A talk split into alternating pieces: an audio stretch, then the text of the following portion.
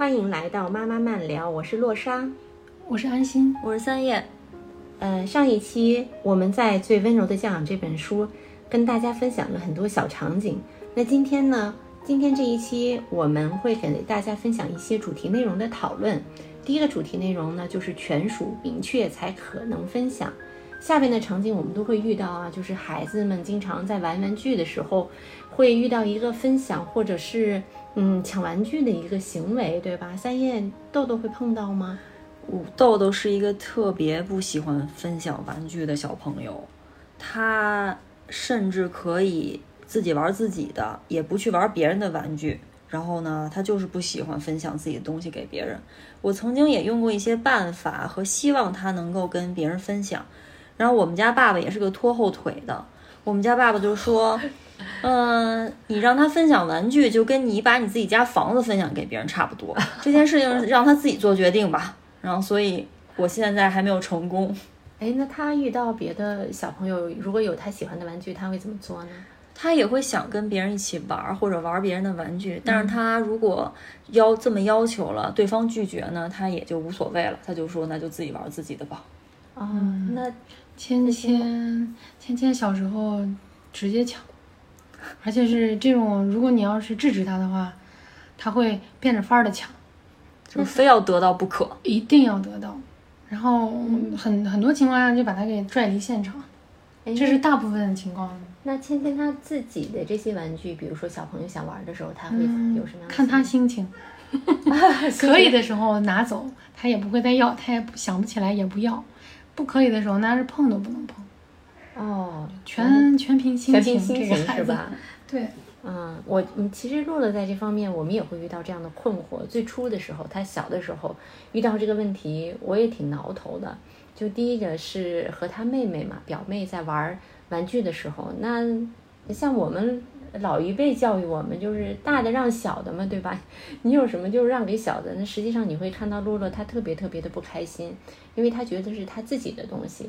可是妹妹的东西呢，嗯，妹妹想玩的话，那她不想去想去和妹妹一块玩，那妹妹又拒绝，所以我觉得她实际上很拧巴。那个时候没有很好的这个概念教给她。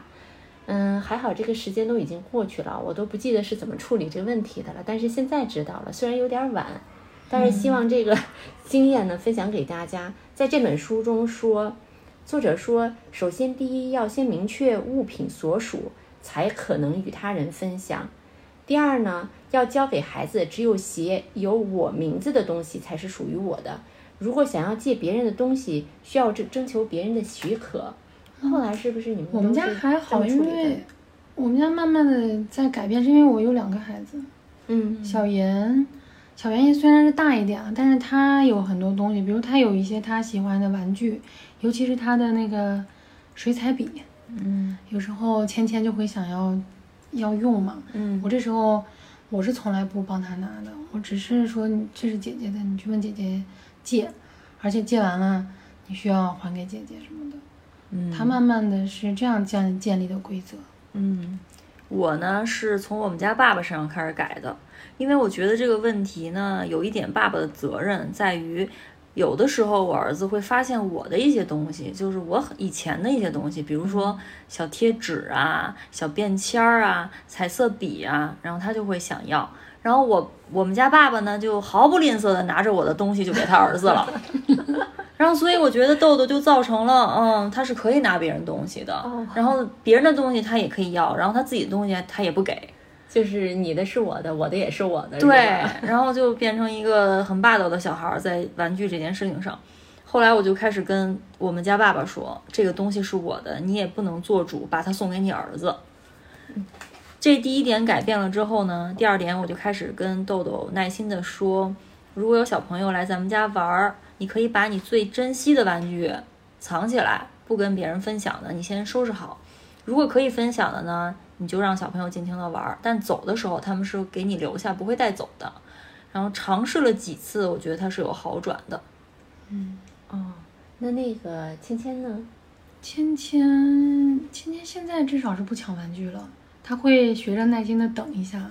哦，是这样的。嗯其实在，在那个呃最最好的养育是不焦虑那本书里边提也提到了这个关于分享玩具物权归属的时候，当时看了这本书，然后我还挺有收获的，因为除了就是就是在这种场景下，我们和小朋友单独玩，还有经常我们带孩子不去游乐场嘛，嗯那个时候有大家共同的玩具的时候，大家玩的时候，其实也不太对于我来说也不太好处理。当时，嗯，在那个嗯最好的养育是不焦虑里边，他就讲过，第一个是公共物品，公共物品它的规则就是第一个谁先拿到谁玩。嗯当时我完全没有这种真正的这种的概念啊。嗯然后第二个就是说不许抢别人手里正在玩的东西。嗯然后第三个是，如果很多孩子同时看上一样东西，要有秩序的轮流排队玩。这个玩玩秋千的时候会经常碰到，对吧？嗯然后只要是放下了，第四个就是只要放下了，并且离身体有一定的距离，就变成公共物品，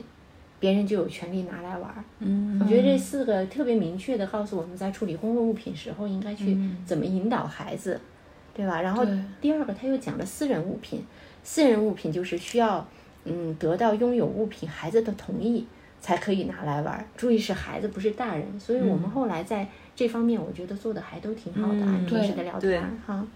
然后第二点就是。只要物品的主人有要回去的意思，就必须立刻归还。嗯，所以这也确定了这种归属权，是吧？嗯所以说，如果希望孩子去分享，就要先明确告诉他这个东西是归属于谁的。嗯，对。然后决定权在他的在他的身上。身上，嗯对。而且他提到了第三个，就是行为方面，就是第一个是不可以弄疼别人，那可能在拿回物品的时候不要弄疼别人。嗯，第二个就是不可以消遣、捉弄、欺骗他人。哦，好吧，好像说我给你玩一会儿，给你玩，然后就特意拿走了，就不给你玩了，是吧？是这种逗你玩儿逗你玩儿，对。第三个是不可以用语言侮辱或伤害他人。嗯所以他在行为方面也给家长做了这个提示，可以做这方面的引导。嗯嗯，然后，所以我们在未来遇到孩子面临这种分享玩具的时候，那就有了更好的一种方式，对吧？嗯，对。对还有一点就是，家长我觉得就需要不要那么在意自己的面子。有的时候在外面就是会看到家长强迫自己的孩子分享玩具，他其实是因为可能怕别人担心说你没有养育好孩子啊，这孩子太啊对独了之类的。其实只要这个物品权属归属好了以后，那就不存在这个面子的问题了。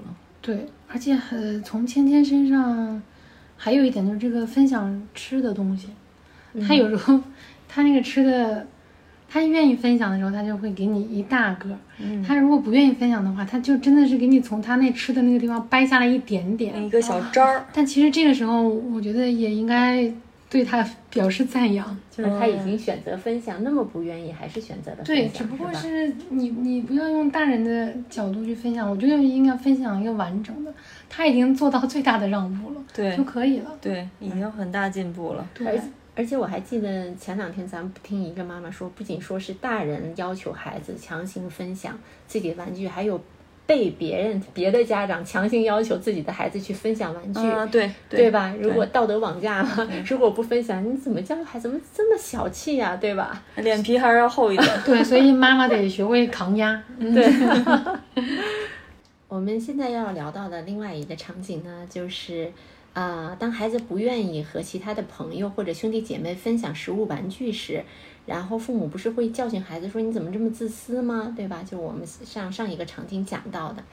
但这书里边提到啊，三到五岁的小孩呢，在这个时期他们是没有办法摆脱以自我为中心的思维方式的。这个我看到这本书的时候才知道，哦，原来是这样呀，因为他们以为对方和自己是一样的想法。如果要是自己喜欢的话，他就觉得对方肯定也喜欢，嗯对方也会像他们一样喜欢这个玩具，不愿意和其他人分享。所以他的那个当时的这个世界观是这样子的。然后呢，那我们要是引导孩子的时候，书里边给的想嗯具体的方法就是说，比如说要是有面包特别好吃的时候，就可以这么说说这个面包真的非常好吃，妈妈想和你一起吃。实际上呢，是说我们在引导孩子的过程当中，要从家长来说以身作则，然后教给孩子怎么去分享，对吧？哦，原来是这样。对，三叶，然后我听，对，刚才听到三叶讲一个特别有趣儿的事儿。嗯，对嗯，大家知道什么是龙葵吗？就是一种很矮小的 一个小植物，在野生的，然后上面会结一些特别特别小的深紫色的小果实，圆圆的，像黑加仑一样的。然后呢，我们家不知道为什么花盆里长出来两株这样的小植物，我觉得它肯定有另外一种很通俗的一种叫法，但是我不知道它叫什么。我们家爸爸说呢，它的学名叫龙葵。我们家阳台长出来之后呢，我儿子豆豆他就觉得很可爱，他就把这个球球呢洗完了吃了，他还告诉我们很好吃。后来呢，我们家爸爸就跟他说，这个东西吃多了是有毒的。从此之后，豆豆就每次摘完了都洗干净，喂到我们所有人的嘴里，他再也不吃了。然后我们爸爸就说，说吃多了才有毒，然后但是他从此就不吃了。豆豆太会自我保护对，了。这个可能就是我们家教他的一种分享方式，就是，嗯，自己觉得好的时候全都自己吃，然后这东西一旦有问题，就全部分给别人。哎 其实芊芊那个芊芊芊挺有意思的，她她的分享取决于跟豆豆一样，取决于这东西她爱不爱吃。她要是不爱吃的，她特大方，一人一大块儿；她要是爱吃的，她挑。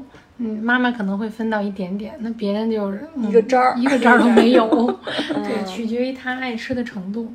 嗯，洛洛呢是，其实像这个分享，我们是从，我觉得是从家里边教的，是因为有好的什么东西啊，我们都会比如说带给姥姥姥爷呀，或者爷爷奶奶呀，然后在家里边的时候也会特意，比如说这个东西好吃的要留下来，我们要给爸爸留一点，所以他可能从小就有这种分享的概念，但是依然，嗯，会产生他在小的时候。我我才想到，为什么三五岁的时候，他有的玩具就是不愿意分享，所以他是有一个阶段的。无论怎么引导，他总有一个孩子特有的阶段，对吧？嗯，但这个在集体中会有改善，因为我记得芊芊刚上幼儿园的时候，他就不懂这个。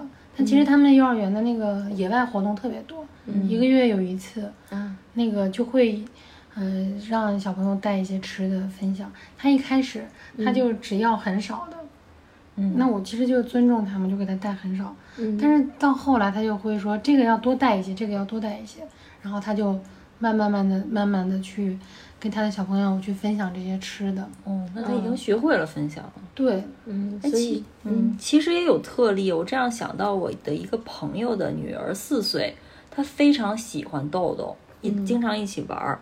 这个小女孩呢，她会把自己认为所有的好吃的都拼命的塞到豆豆的嘴里。前天就发生我们在公园玩儿，然后点了披萨和意大利面。嗯，这个小姑娘四岁的小姑娘，她特别喜欢吃披萨，嗯但是豆豆是特别喜欢吃意大利面的，所以我们都点了。这小姑娘拿到第一块披萨，咬了一口，觉得好吃，就紧接着又拿了一块，使劲的往豆豆嘴里塞，然后豆豆就躲开了，就说不爱吃这个，然后这个小姑娘就原地愣住了。我现在想起来，我觉得她是因为她要分享她自己认为最好的东西，对，她认为她对方也会喜喜欢，就是刚才说三到五岁孩子的思维方式，对吧？，对。啊，然后我们当天还跟她聊说，呃，问这个小姑娘是因为你自己喜欢，所以你就要分享给哥哥吃吗？她说是的。她说，哥哥去我家的时候，我还爬到柜子上拿牛奶给他喝呢。我说，哦因为你自己特别喜欢喝牛奶是吗？她说是的。哎，是说到这个特别有意思，你联想到什么呢？就是送礼物。嗯，你看，咱们都会给别人送礼物的时候，对吧？然后在我觉得在以前年轻的时候，我觉得没有想过，就是比如说给好朋友送东西，就会送我自己觉得哪个贴画好。对男朋友也是这样。如果我是我老公，就会这个时候泼冷水，说你不要老自己感动自己好不好？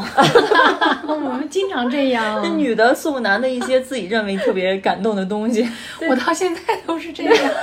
呃，那要改一改了，要给予对方他们喜欢的。对，但是有一天我听到一个，就是送礼品的最高境界不是送别人喜欢的东西，你们猜猜送什么？送别人需要的啊。需要的也不知道他需要啥呀。他是这样的，嗯，需要的对沾边儿，他是送对方需要但又不舍得买的一样东西，是送礼的最高境界。有的时候是这样子的，就是因为每个人呀，对、那得看谁花的谁的钱。对，他的他的理论是这样子的，是因为每个人啊心里是价值观不同的，对吧？比如说他呃，假如说你可能舍得买衣服，啊、我舍得喜呃舍得买吃的，但是我不舍得买衣服。虽然我喜欢买衣服，但是呢，这个衣服我觉得相对于吃的来说，同样是三百块钱。举个例子，我就不舍得，对吧？但是这个时候你要花了三百块钱给他买了一件衣服，那就是他喜欢又不舍得买的。这不是钱多少的问题，就是在于价值观的问题。所以当时听完了以后，嗯，我也心里想想，其实隐隐还有什么道理，还挺有道理的。不过我们现在到我现在，嗯，会有朋友，尤其是搬家或者是有孩子的情况，我们都会去看嘛。嗯如果我关系跟他特别好的话，我会问他你现在需要什么？嗯，对我一定要买的是他真正有需要的东西。嗯，是不是我们现在问也发生过？问孩子也是，对，对，就是如果别人生孩子或搬家，其实有的时候我们之前同事会大家一起合买一个礼物，这样呢就会可以买的好一点，嗯。然后他会选。但其实我有些朋友，就是他们在国外生活的，他会列一个单子出来的，放在一个网站上。对对。然后如果你拍了这一样，嗯，别人就拍另外一样，啊，这一样就下架了。啊。然后这些东西都是他需要的，对然后你根据自己的能力范围去选择你要送的。我现在为什么这样？是因为之前生小圆的时候，嗯，第一个孩子嘛，我就收到很多礼物，但是其实重复的一大堆，根本就没用。然后我后来那又是人情，但是你还得在处理这些没用的东西。其实我觉得还反倒是种烦恼，是吧？还挺浪费的，你不嗯觉得吗？对哎，所以就是看美剧里边，他们有一个 baby shower，就是那个对对对需要满月的时候，像刚才说那种方式，就是会列列一个单清单，对吧？大家你要挑选你要买的东西，对，是吧？这是一种方式，但是我觉得那个话有道理，就是真的是，嗯、在嗯，我们经常也看到男朋友送女朋友，就看女朋友，哎，平时老看哪样东西，但是又不舍得买，等送的时候，不用你说，我一买的时候就特别有个惊喜，对吧？其实有的时候营造这种惊喜，我也觉得挺好的。给孩子买礼物也是，就比如说你实际上知道他，妈妈你给我买一个这个啊、我我要这个东西，但是你要是知道他平时喜欢另外一样，你再给他买的时候还会给他另外一种惊喜。嗯，我觉得那种感受也挺好的。就像上次我们玩插花的时候，他虽然知道，但是完全插出来，我觉得超出他的想象，就特别喜欢想象跟。现实是不一样的。是是，食物摆在眼前，惊喜更大。对，是。接下来一个话题呢，我们聊一聊好朋友和同班同学。实际上，孩子在幼儿园也好，在小学也好，中学也好，都会遇到一种情况，就是，嗯，孩子们虽然不严重的抵触社交啊，但有些孩子性格是比较内向的，所以呢，他可能不能很快的去融入集体或者是找到朋友，他们就会觉得特别的孤独。然后这个时候，父母听完了以后，心里总是酸楚楚的，特别希望孩子能尽快的找到朋友。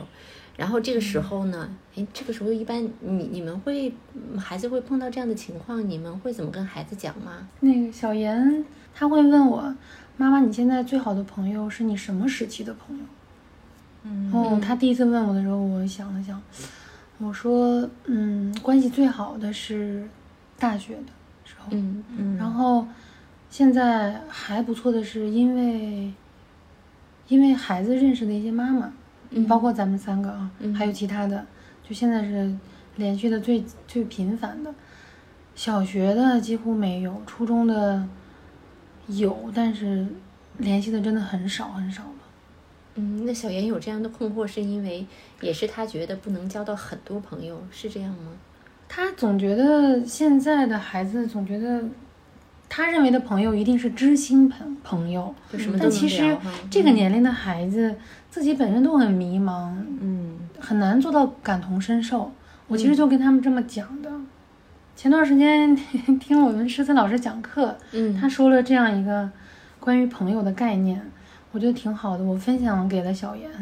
我不知道他听进去没有，但是希望对他有帮助。其实，在我们古人，对朋和对友是两个概念。朋呢是同学，他所谓的这个同学呢，还不是现在我们理解的那个一个班的同学，就是古人呢说是同学呢是咱们这一届考试，咱们仨，呃，状元、榜眼、探花，还有其他的进士，嗯这些所有的人称为同学。那我们从小到大一起读书的人呢，称为同窗。嗯这这些人通称为朋友呢，是同志。这个同志呢，就是我们有共同志向的，因为一些志趣相投，最终走到一起的人，才是我们的友。嗯诶这本书里边也是这样的，他这个吴院长一般会这样开导孩子，他他是这么开导的啊，他说同班同学的英文是 classmates，朋友的英文是 friend，区分的很明确。在韩语中呢，好朋友和同班同学都可以称之为朋友，所以这个标准你要去区分。他这里边的概念就是说，同班同学的话，只要上学到放学为止，你们能和平相处就好了。嗯不需要有多余的，然后你们可以交流好奇的事情，这样就够了。但是好朋友，在吴院长的心中，他说也是一个特别的存在。你们相见的时候就会特别的开心，然后能一起玩耍。同班同学不一定都愿意和你玩耍啊。然后等你需要帮助的，你好朋友会向你伸出援手，可同班同学可能不会帮你。而且在吴院长的心中，是最好的朋友很难多于三个。我记得蓝老师哦也是课对对对讲过，是说他说好朋友就真的有不会超过三个不会超过三个。嗯，对，对。嗯但这个概念其实给孩子讲，我觉得还挺让我意外的，我觉得还挺嗯超前的。嗯因为在我们看来嘛，我觉得大家都遇到过，每个人在朋友这件事情上可能都吃过亏，或者是认为自己有做的不当的地方，嗯而且也都有发生过说，比如说在职场啊工作的期间，跟有些同事聊得来，然后就误以为是真心朋友，嗯去职场上找朋友，或者是在同班同学里找朋友，可能是本身自己认知的一个问题。嗯如果小时候就能跟孩子把这些道理讲清楚的话，也许能让孩子少伤一点心吧。我觉得真的是像我的过程当中，这关于这个朋友的概念一路走来，真的是靠自己的经历磨出来什么叫朋友的，印象特别深。小学的时候因为转学嘛，然后那么嗯，我在转学之前有一个特别好的朋友，那我当时定义为是朋友的，因为经常一块儿出去玩儿啊，或者在学校里上厕所都一块儿去啊，好朋友不都这样吗？可是后来我转学了，转学可能去了别的城市待了一年，等回来的时候，我是满心欢喜，然后满脸雀跃，然后要见到我的朋友了，我好开心，终于要见到他了。等回去发现他有新朋友了，他不理我了，当时对特别惨，然后我都莫名其妙，我说不知道为什么他不理我了，我也不知道任何原因，但是确实让自己伤心了很久。那是我第一个好朋友带给我来的感触，我不知道为什么，所以嗯，好我最近在看一个，片子嘛，嗯。在看一个片子，然后它其中呃它是一帮发小的事情，然后发生的发展到以后，嗯。他有一个朋友说了这样一句话，我觉得嗯感触特别深。他说是我们小时候的朋友，大多是因为我们居住的那个街道、嗯。上的某一个学校，或者你爸爸妈妈的一个朋友，嗯。因为这些原因促使我们在一起。我们认为是找到了无话不谈的好朋友，但是随着我们年龄的越来越大，我们有了新的环境，就我们要上不同的学校，我们可能去了不同的城市。这个时候呢，就越来越认识了更多的朋友。这时候你会发现，以前你所谓的朋友，其实并非是志同道合，可以永远在一起的时候。那这个时候呢，就有的人会觉得心里头他不不舒服，嗯或者是怎么说，他不能接受。他认为我从小到大的好朋友就一直是好朋友。嗯其实这个时候我们应该有一种判断，就是该放该放下的时候就应该放一下。如果从现在来看的话，在人生的整个成长过程当中，每个人的这种经历都多多少少都会变化，所以有些朋友渐行渐远是我觉得是特别正常的一种状态，对，不需要去强求的。所以为什么说好朋友不能超过，不不太可能超过三个人呢？因为一路走下来的人，我觉得还挺难得的。对，就是你刚才说完那个事例，我就嗯突然这么想，就是那就该放下了。你当时，那么小没人告诉我，只能伤心，然后再，但是生活生活就是这样的，生生活都会叫我们，对，都会教会我们要继续前行，所以在伤心难过之后，还会继续往前走。但是在交朋友的过程当中，依然会，包括我现在特别特别好的那个朋友，我们在小学交往的过程当中也会有矛盾，也会有摩擦，包括上了大学一样，我们俩也会有，但是一路磨磨合合走下来，你会发现。他一直在那儿，我也一直在那儿，我们还能在一起，就觉得特别特别的珍贵。哎，嗯，好朋友是会有摩擦的。我跟我最好的那个朋友，我们俩上大学的时候，甚至吵得不说话的时候都有。但是现在还是依然会第一时间有什么事我都会想到他。嗯嗯还有就是，我觉得所谓的好朋友不超过三个，其实未必是恒久不变的三个，因为你在不同年纪、不同阶段，可能陪在你身边这三个最好的朋友，他不是未来可能你五十岁的时候陪在你身边那三个朋友。我觉得只要大家在彼此相处的时候都是以诚相待、相互扶持，走过一段很美好的日子，那这个朋友就是值得感激的，这段友情也是非常好，有它的价值的。但是如果他真的失去了，也不必强求。对我跟小严 说过一个更那个深刻的话题，我不知道他能不能懂。我说出现在你，你只有十五岁，但是出现在你身边的人或多或少都有他的带着一定的使命来的。他可能只能陪你很短的一段路，但是他会把另外一个对你更好的人，同时会送到你的身边。所以这件事情你要正向的去看，包括我们三个人的相识。嗯，我今天还跟三叶在聊天嘛。你说我们的相识，你要是想一想的话，就觉得很奇妙。我跟三叶是被一个现在不存在的人，然后只是把我们俩介绍，然后他就消失了。对，就是同时从我们俩的朋友里失失世界里去消失消失了。嗯，而且三叶是他从从医院大厅里找见的这个人，很奇怪。就是这个人冲我走来，然后聊了几句，对，留了联系方式，紧接着他就把我机缘巧合的引入了安心的这里，之后他就消失了。然后我们就反而在第一次见面的一一堆人中，我不知道为什么就跟三叶加了微信，很奇妙，很奇妙，真的是缘分吧，对吧？中国人讲的缘分。缘分妙不可言嘛。对呀、所以我相信，当孩子遇到这样的问题的话，那家长上家长身上也有很多交朋友的一些经历，是吧？去分享给孩子们，让孩子们对这个朋友的概念有更多的感触。嗯，至少应该打消他的顾虑，就是他这种阶段遇见的这种事情，我们都会遇到过。这个事情，只要你运用那个问心无愧，不是你的原因。啊，是的，就是刚才我讲的小学的时候，不是那个朋友不理我了吗？嗯是前一阶段我看那个《奇迹男孩》里边，嗯然后就有一个场景，那奇迹男孩不知道大家有没有看过，就是有一个出生以后做了很多次整容手术才活下来的一个男孩，那他的面部肯定是和其他人不一样的。他后来上到公共学校的时候呢，就一开始受到了所有人的排挤，好不容易找到了一个小男孩愿意和他一块玩的朋友。结果在万圣节那天，他戴着面具的时候，听到了这个小男孩说他的坏话，他接受不了，所以他回家以后呢，就不愿意过万圣节。这时候呢，他姐姐穿着万圣节的服装进到他屋里边，然后就问他说：“嗯，你知道他呃这姐姐的另外一个朋友，我忘了他的名字了，比如说是叫美兰达也好。他说你知道为什么美兰达不来了吗？那男孩问为什么？他说：“因为我到学校以后，美兰达不理我了。”我当时就看到了我的情景。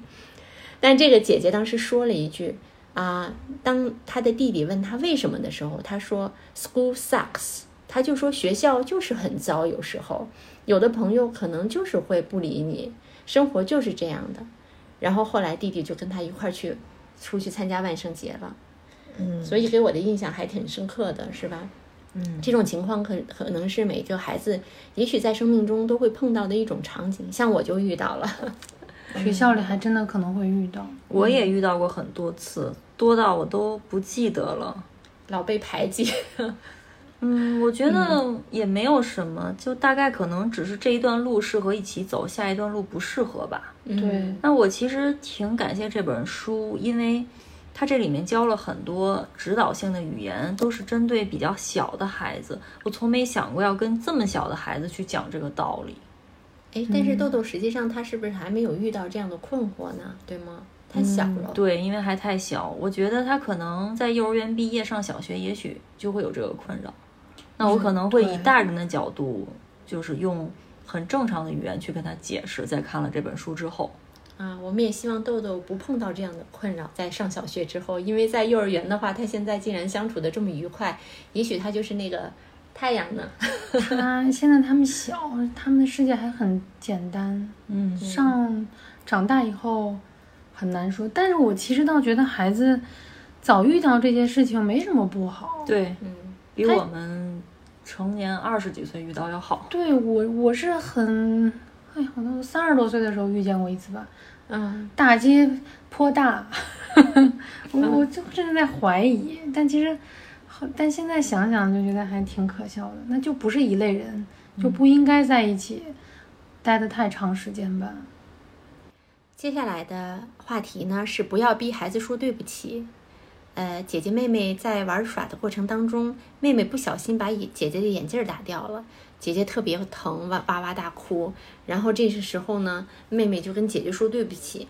妈妈希望姐姐赶快说没关系，但是姐姐肯定是嗯还没有过劲儿嘛，对吧？她也不愿意很快的说没关系。这个时候，作为家长就一般会催着孩子说：“你快点说没关系，对吧？妹妹都给你道歉了，你怎么还不说没关系啊？”在这本书中的概念是说，这个时候不要逼孩子说，赶快接收对方的道歉，说没关系，因为孩子的情绪还没有过去呢。我们可以理解孩子的情绪，然后，嗯，和他讲，我知道你疼啊，那个，等这个情绪接受了以后，然后让他真正的心理接受了再说这个没关系。嗯，我这里可以分享一个我们家发生的事儿，就前几天，嗯，一天那个小妍放学回家，正在那个换衣服呢，芊芊就冲上去就摸姐姐，姐姐正好是那个青春期嘛，也比较敏感，她就把那个芊芊推开，推开呢，芊芊就以为姐姐跟她闹着玩，就开始在屋里跑，往出跑的时候，结果使劲关了一个那门，就把大拇脚趾给碾了。然后我因为在客厅嘛，我听到的时候就已经是那个芊芊撕心裂肺的哭。我过来一看，那大拇脚趾破了好大一块皮，也出血了。我就有点心疼小的，就有点不太高兴，就问那个姐姐：“我说怎么回事啊？为什么弄破了？”然后姐姐也很委屈啊，她说：“她就乱摸我。”然后我当下也不知道该怎么处理，我就只好先把那个芊芊给抱走，先给她处理伤口了。姐姐就非常生气，然后她就自己去写作业，然后就看脸拉的老长，一看就是特别不高兴。然后我就处理完那个芊芊的伤口，就去问那个小袁到底是怎么回事儿。小袁说她摸我胸，然后我一听就知道，因为她。小姑娘肯定是受不了这种的，但是呢，芊芊又不太懂。不过这时候我强迫芊芊去说对不起，或者强迫小妍去说对不起，那这件事情就是会越越演越糟。嗯，然后我就先说了一下小妍，我说那个他不懂，你下次直接告诉他，不能乱摸，然后你把他制止了就可以了。然后我同时呢又说那个芊芊，我说芊芊，你要摸姐姐或者你要动姐姐的时候，一定要征得姐姐的同意。如果姐姐不同意的话，你就不能上手摸，而且不要在屋子里这样猛地跑来跑去。啊，我这么处理完呢，我没有，并没有说让他们当下他们俩就去说对不起或者是没关系。我觉得大家都处在那个情绪的当下，就是先做一个冷处理。然后完事儿，一个去学习，另外一个我就带他去洗澡。洗完澡，然后我就抱着芊芊，走到那个姐姐跟前，我说：“你们俩能抱一抱吗？”然后他们俩就抱了抱，就和解了。其实也没有说对不起和没关系，这件事情就过去了。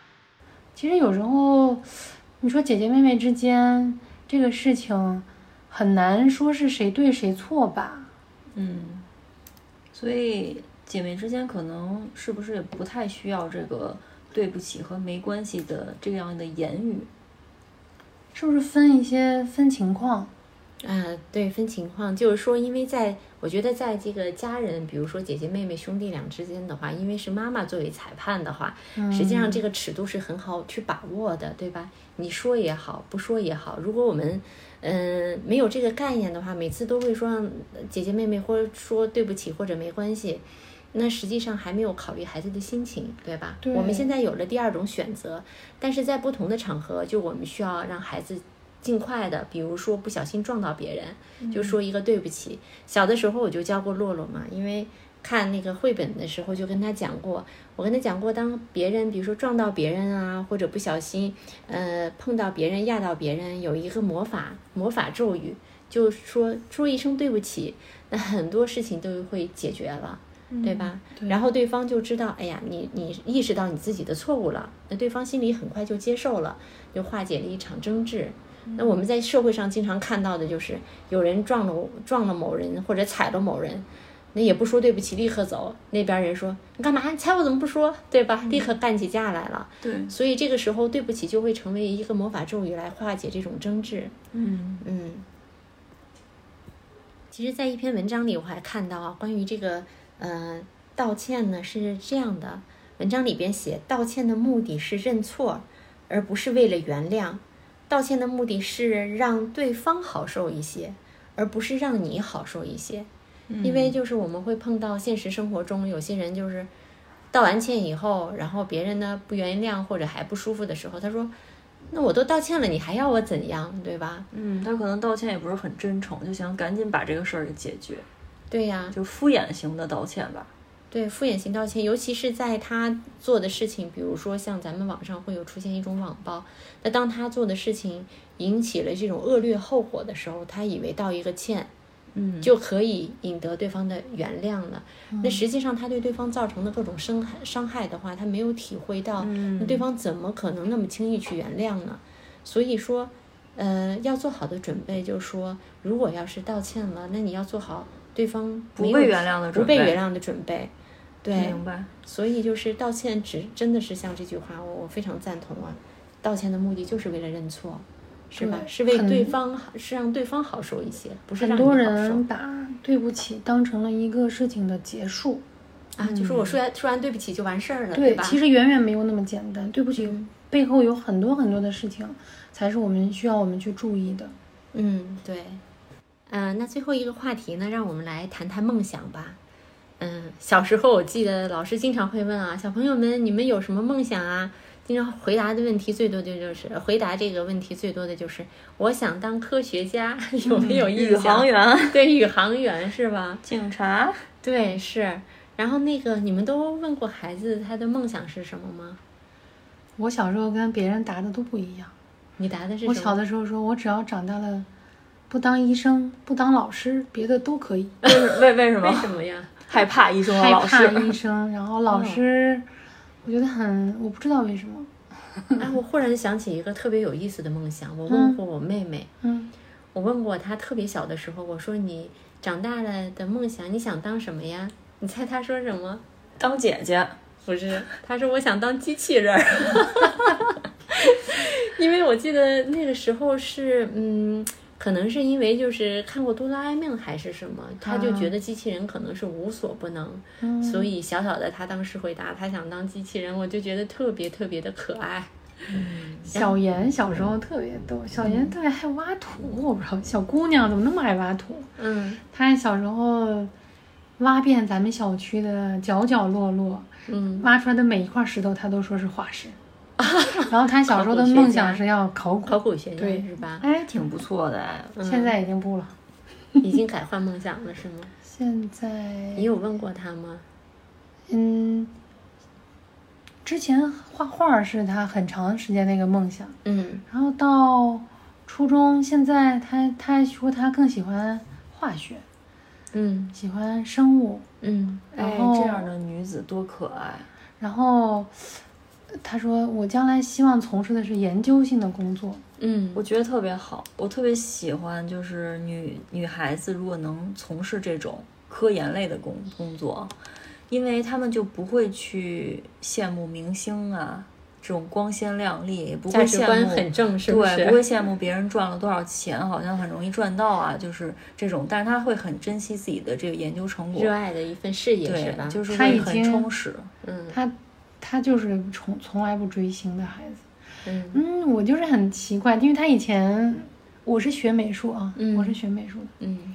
所以我我不喜欢不想让小严从事这个这个行业，所以当时他喜欢他将他那时候特别想从事美术这个专业的时候，我就一直妄想推翻他的这个理想，但是我用了很长一段很长的时间，我从来没有说美术这个东西不好，我只是觉得他应该把他最喜欢的东西当成他终身的爱好，而并不是只当为赚钱的工具，对一种职业。因为我是小时候很喜欢美术，但是我后来很长的时间是用美术这个行业来赚钱嗯，的时候，我觉得我就慢慢的没有那么喜欢它了。理解。嗯对，因为他我所呈呈现的东西是不是我内心最想要的是，我必须听从客户的要求，嗯所以我希望他的这个爱好能伴他终身，因为他现在学习压力很大，他会花很长的时间去画画，